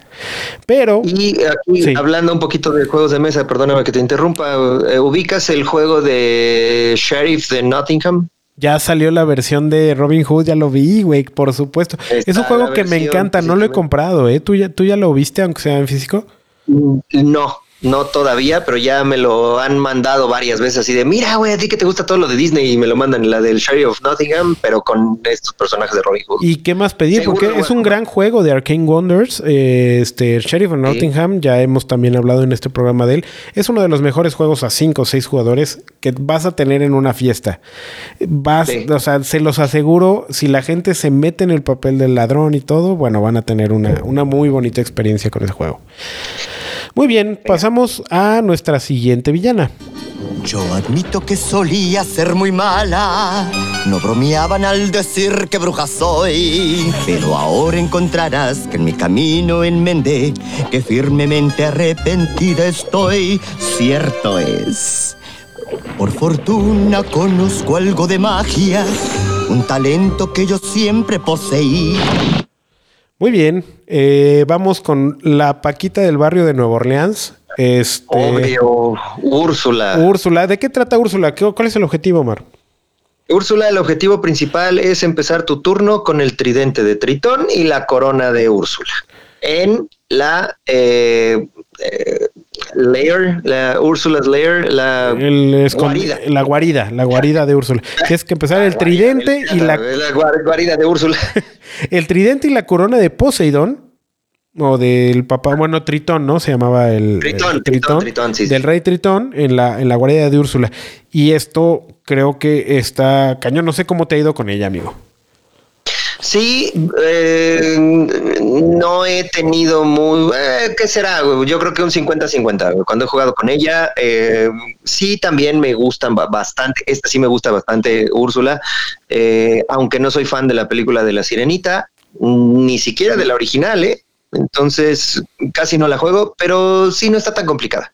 Está eh, más menos. Oye, allí yo tengo una grata, una gran sorpresa porque incluso en research y todo, Úrsula, eh, incluso incluyendo todas las expansiones de Villainous, la ponen en los últimos lugares. Yo te pondría que es la más difícil de este pack. Nunca he ganado con ella, de hecho, la ha usado todo mi grupo de amigos y es la única que tiene cero, cero victorias, güey. Cero victorias, güey. Sí, güey. Aquí la, la- bueno, la cuestión es el cómo vencer a los a los héroes, ¿no? Creo que es lo más complicado. Sí, porque esta Úrsula tiene solo dos aliados, que son este las las estas como, y Jetsam. como las ajá, las anguilas eléctricas, Tranquila. pero ella tiene otra manera de hacer un vanquish que son con contratos. Eh, Entonces tienes Ajá. que hacer ciertos contratos para que hacer, o sea, no, no, no los matas como tal, pero, pero es, es, es- hoy por hoy en la mayoría de los reviews es uno de los personajes más difíciles de ganar por la cantidad de turnos que puede tomarte llegar, porque son dos ítems, o sea, tienes que tener tanto la, porque aparte el ítem de la corona, o el, el ítem, perdón, del, del tridente de Tritón se lo tienes que quitar a Tritón. No es que venga simplemente en el deck. Se lo tienes que quitar a Tritón y ya una vez que venzas a Tritón, te lo llevas tú y la corona luego sale y es un desmadre. La verdad es que a mí sí se me hace muy complicado este personaje, güey. Fíjate, yo creí que ibas a mencionar que, que la más complicada era la reina de corazones. Bueno, ahorita pasamos ese lado, pero este se me hace eh, también altamente temático. La, la, la temática de Úrsula es muy padre. Tiene, tiene un. Este es el primero que vemos de los personajes que tiene una mecánica así, un poquito diferente, que es no, no derrotar a los, a los héroes No por- ma- matarlos, ¿no? Sino con un contrato. con un contrato y entonces va un poco distinta a, a lo- a los demás personajes que son como un poquito streamline. Úrsula sí tiene como que ese piquito que lo hace un poquito más complicado y menos, menos lineal, ¿no? Por así llamarlo. Sí, sí, sí, sí, completamente de acuerdo. Muy bien, Pero vamos. no, vaya, para mí no creo, no creo que sea la más ¿No? complicada. Uta, un día, un día vamos a jugar. Tú dime a qué personaje uso, güey. Tú con Úrsula y si no te gano, estoy completamente equivocado en mi statement, güey. Órale, ya estás. Va. Bueno, vamos con la siguiente. Vamos a ver si la reconocen y es... ¿Oíste eso, fiel amigo? Todos estos años han estado buscando a un bebé.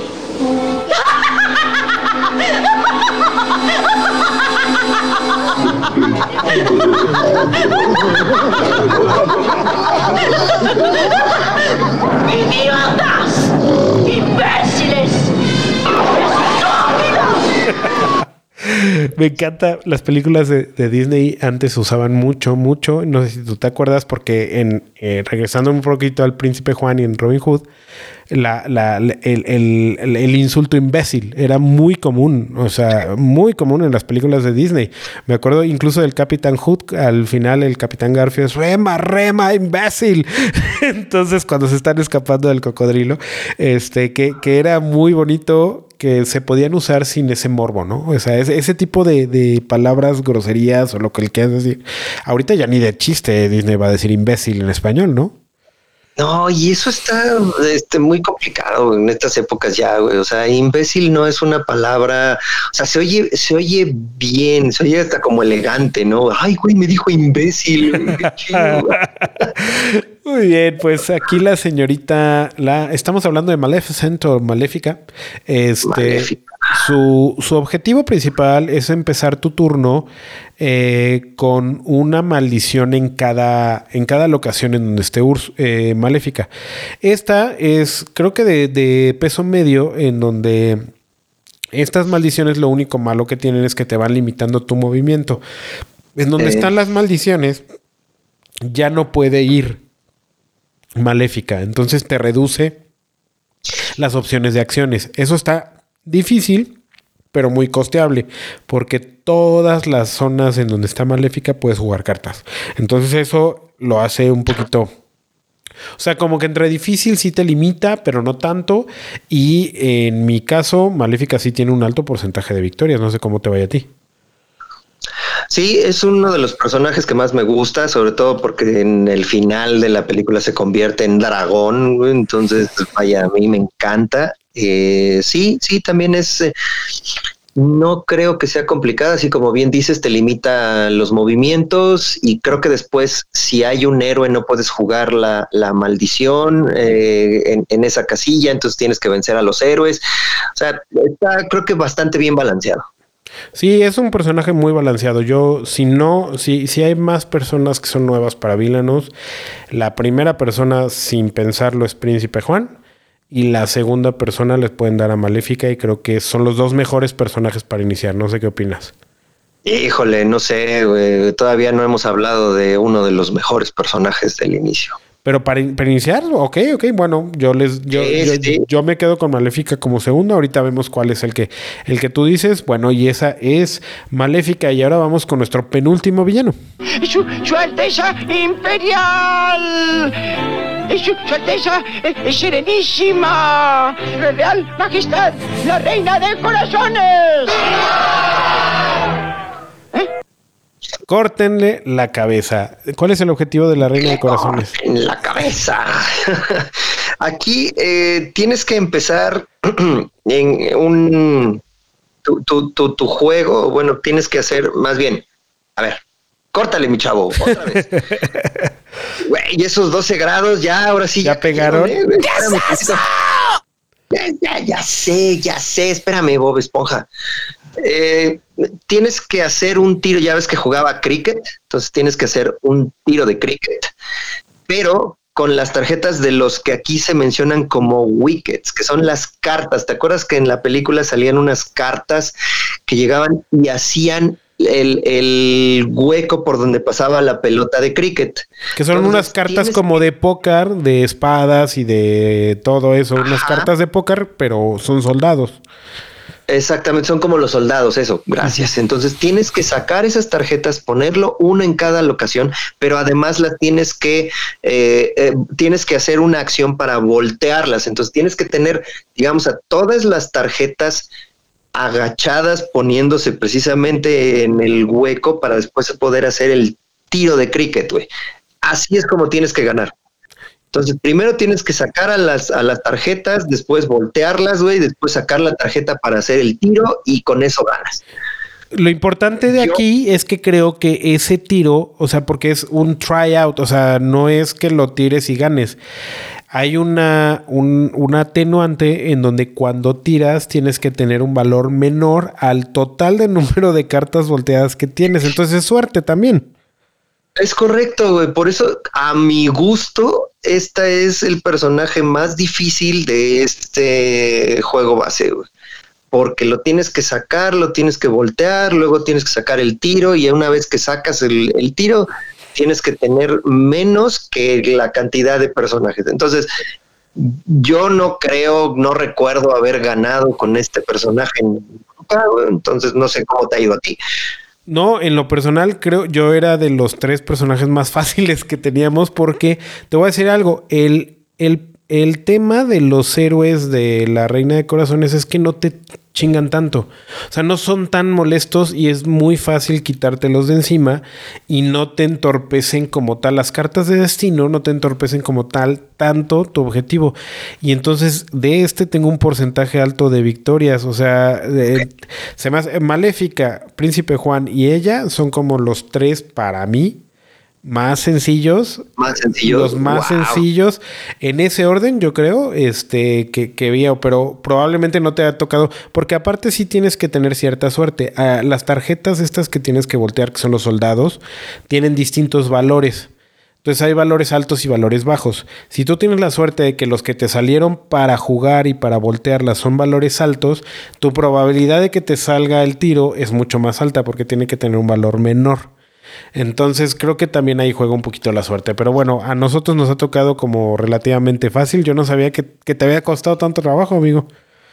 Pues entonces no he tenido muy buena suerte. Sí, yo creo que sí. Que sí. No. Sí, bueno, bueno. Yo estoy pues como la oruga, güey. Yo estoy en otro mundo. Cada quien como, como le toca bailar, güey. Y, y bueno, pues vámonos con el último personaje que ya saben quién es. Y lo dejamos al último porque, pues, Omar está entrando al programa y piratas son piratas.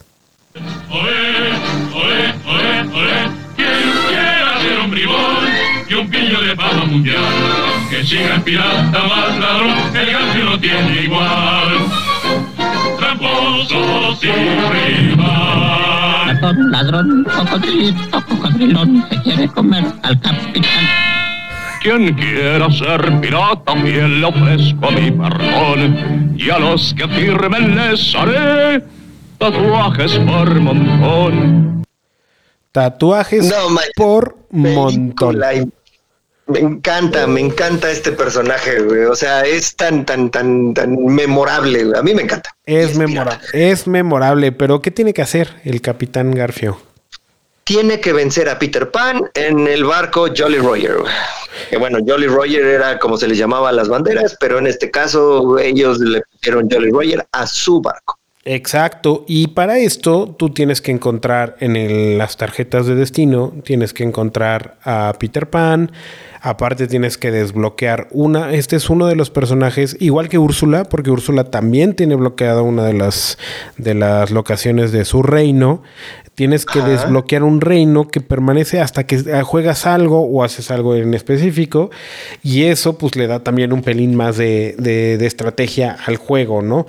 Y bueno, una vez que encuentras a Peter Pan pues lo tienes que ir llevando de la manita hasta el barco y luego lo tienes que vencer de la manera que es la acción de Vanquish. ¿Cómo, ¿Qué opinas tú de este personaje, Omar? ¿Cuál, ¿Cuál fue, cuál crees que haya sido el personaje que primero jugué de Villanos? Pues este güey. Efectivamente. Captain Hook. Entonces, eh, para mí es, es, es, increíble, o sea, desde la primer, las primeras veces cuando estaba nada más había salido el base, las primeras veces siempre jugaba yo con, con Captain Hook. Entonces, para mí es, ya me lo conozco, ya sé qué hacer, ya me sé la estrategia. Entonces, la verdad es que a mí ya no se me hace un personaje muy difícil, muy complicado, porque ya sé por dónde hacerlo, porque lo he jugado muchas veces. Que creo que es parte de, dominar el juego, este, como lo, lo que te decía, o sea, al final, yo creo que si juego más veces a Úrsula, probablemente ya no se me haga tan difícil, ¿no? Porque ya voy conociendo y ya voy viendo. La gente de Prospero Hall no hace las cosas a lo pendejo. Entonces, la verdad es que puede que tenga alguna matemática ahí que lo haga simétrico hasta cierto punto, pero pues yo no lo he visto, ¿no? Pero bueno, Capitán Hook a mí me gusta mucho. Esta parte de la narrativa de Deep Villainous en donde te cuentan un poquito la película y no, pero desde la perspectiva del villano y te empiezan a salir los héroes que para ti en el juego son villanos y te están chingando para que no llegues a tu, a tu objetivo, me gusta. Y este, este es uno de los personajes que más plasmados tiene este tipo de temas, porque Tinkerbell es un pain in the ass, güey. Los niños, todos los niños perdidos son un pain in the ass. Y ni se diga de Peter Pan, cada uno de los héroes te, te bloquea algo. Entonces está, está está, está chido el personaje. Sí, sí, sí, sí. La verdad es que mm, a, mí me gusta mucho. Eres un bacalao, Capitán Hook. y bueno, pues ya redondeando, ya vimos los, los seis personajes. Este es un, es un juego que yo no recomendaría absolutamente para todos, definitivamente no. Yo creo que sí para gente que ya dio los primeros tres, cuatro pasitos en juegos de mesa, que ya sabe lo que es hacer, cuántas acciones tienes en tu turno, que tener en la mano cierto número de cartas, que hacer un refil de cartas en cada turno. O sea, sí tiene ese nivel de complejidad extra que no es un gateway, pero que tampoco llega a ser un juego pesado. Este, yo creo que es eso. ¿Tú a quién le recomendarías este juego, Omar? Um y sobre todo creo que también está muy para fans de Disney. fans de las películas. O sea, si te gusta a ti una de estas películas, o dos o tres, compra este juego. Eh, si quieres algo muy inmersivo, como bien lo decías, algo que sea eh, algo, a ver, pregunta, ¿qué opinas de los componentes además? Bueno, los componentes, creo que ahí Ravensburger sí se voló la barda, te voy a decir, porque de entrada nada más las figuras, las figuras son una sombra del personaje representado. No es como tal que estoy agarrando a Úrsula. Estoy agarrando una sombra que representa a Úrsula. Un, un, ejemplo muy claro es el príncipe Juan. El príncipe Juan está representado por un diamante con una corona que representa todo lo que al príncipe Juan le llama la atención, que es el poder y el dinero. Y así vas con todos los personajes que simplemente son una sombra, no es el personaje. Sí, a mí esa parte creo que es la, el, el latinado más grande de Vilanus, ¿no? Sí, yo, yo les digo los tótems, ¿no? Porque son como una representación del personaje, no es el personaje, no es el monito, no es la miniatura, sino es la representación del personaje. Sí, definitivamente de acuerdo contigo, eso y los tableros personales también están muy bonitos, es un, es un cartón bastante duro, los puedes doblar, los puedes tener, o sea, vaya, también me gusta mucho. Lo que sí definitivamente no me gusta es el caldero donde pones los poderes. ¿Por qué? Cuéntanos, ¿por qué no te gusta el caldero? Es un plástico muy aguado, güey. O sea, si tú tienes chance de que ya compraste el Villanos, tienes chance de imprimir ese caldero en 3D, mejor en, impresión 3D, hazlo. Creo que la forma está padre, pero el plástico no es de la mejor calidad, ¿no? Sí, Sí, sí, sí, totalmente. La forma está muy padre, el plástico es horrible. De hecho, te voy a contar una anécdota porque de hecho yo tengo dos calderos y a mí me gusta siempre jugar con dos o tres calderos porque cuando juegas con más personas probablemente no alcancen bien o lo que sea. Pero ¿por qué tengo dos calderos? Porque cuando compré, yo compré el primer Villainous usado y me faltaban dos cartas de Capitán Garfio y dos cartas del Príncipe Juan, güey que es mi personaje favorito, ¿no? Y entonces, pues fue así de no mames, o sea, cuando hice todo el, inventario dije no, y en este juego sí juega un chingo la ley de la probabilidad. Cada villano, para que nada más se den una idea, cada villano tiene 30 cartas de villano y 15 cartas de destino. Entonces, el que tú juegues con esas probabilidades y tengas dos cartas de villano menos, te puede o afectar un chingo o beneficiar un chingo. Entonces rompes el juego. De alguna manera lo rompes. Entonces yo dije, no, pues ya no, y la chingada. Entonces lo que hice pues fue pedirme un Villanos nuevo. Y este, y ya me llegó, entonces me quedé con componentes pues del Villanos viejo que me servían. Y ya lo demás lo mandé a la chingada. Entonces, este, a mí el caldero me gusta, pero sí, como dices, tiene mucho que decir. Creo que es el componente como más tipo de supermercado de este juego. ¿No? Sí, Sí, sí, sí, completamente. Parece de Monte Carlo, güey, pero no se lo digas. Pero no se lo digas a Ravensburger. Ni a Monte Carlo.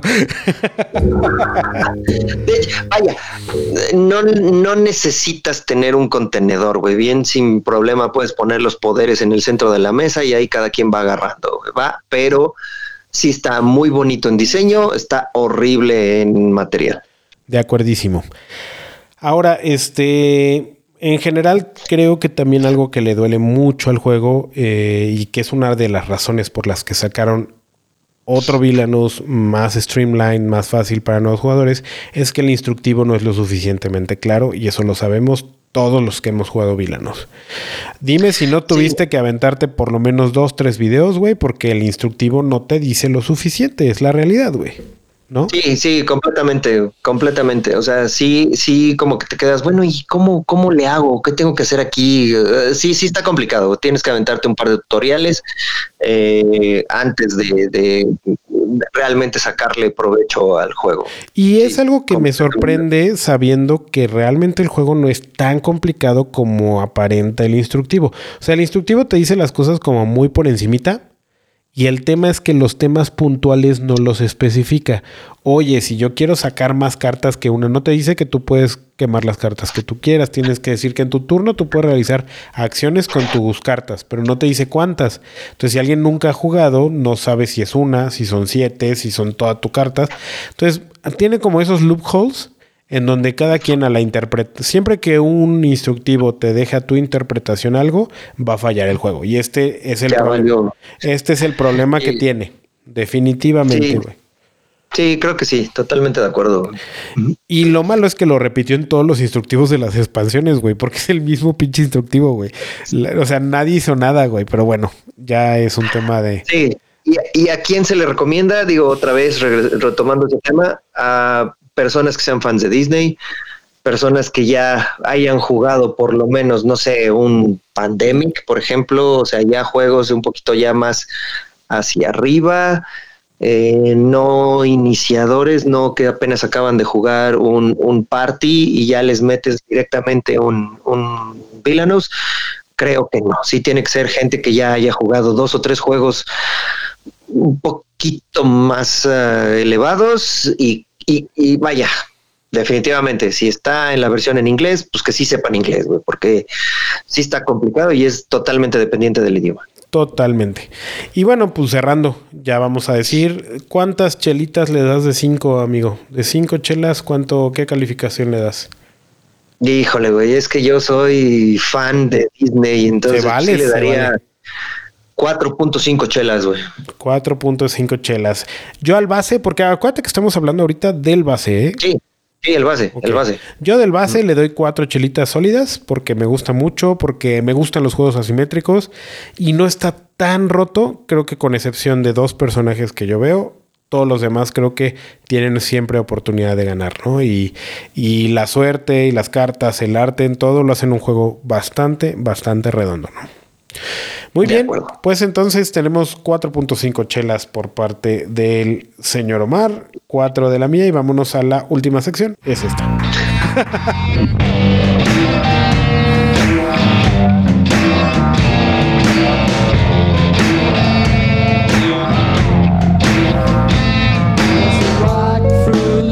Hemos terminado. Say goodbye, boys.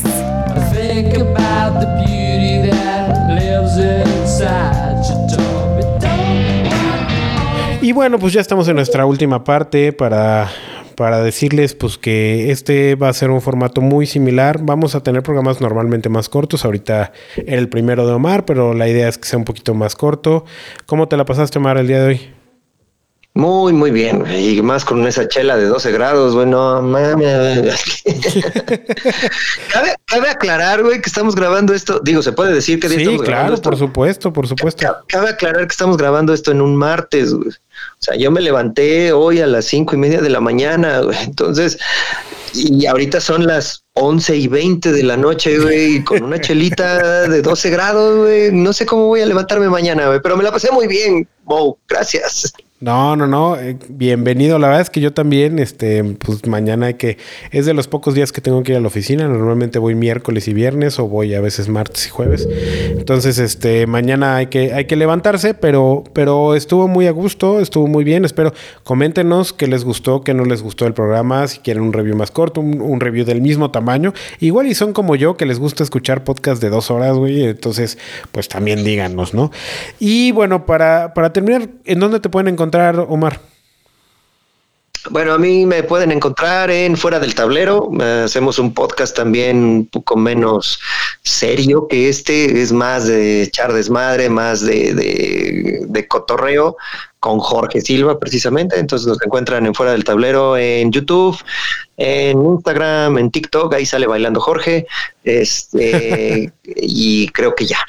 Y también me encuentran en la guarida del pirata, que eso más adelante ya lo podemos este, platicar. Eh, somos distribuidores de algunos juegos de mesa, que bueno, ya hablaremos en algún otro momento.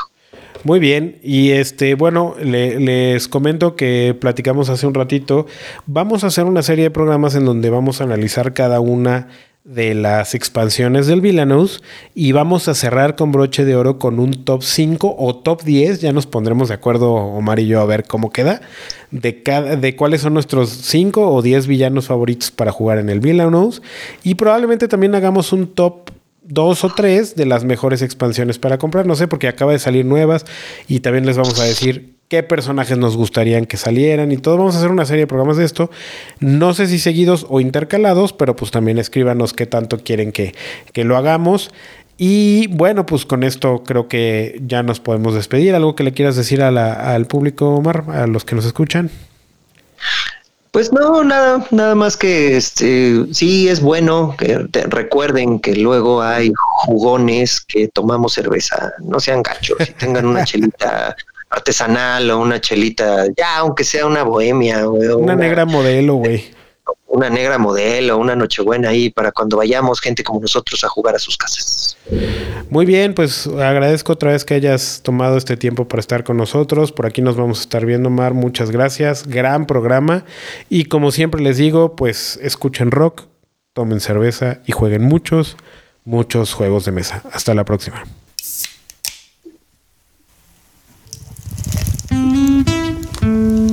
Este fue otro burbujeante, refrescante y delicioso episodio de Beers and Meeples. Los esperamos en nuestra siguiente emisión. Drink beer, it's good for you. I'm empty handed and I'm feeling blue and I'm gonna drink till the day that I die.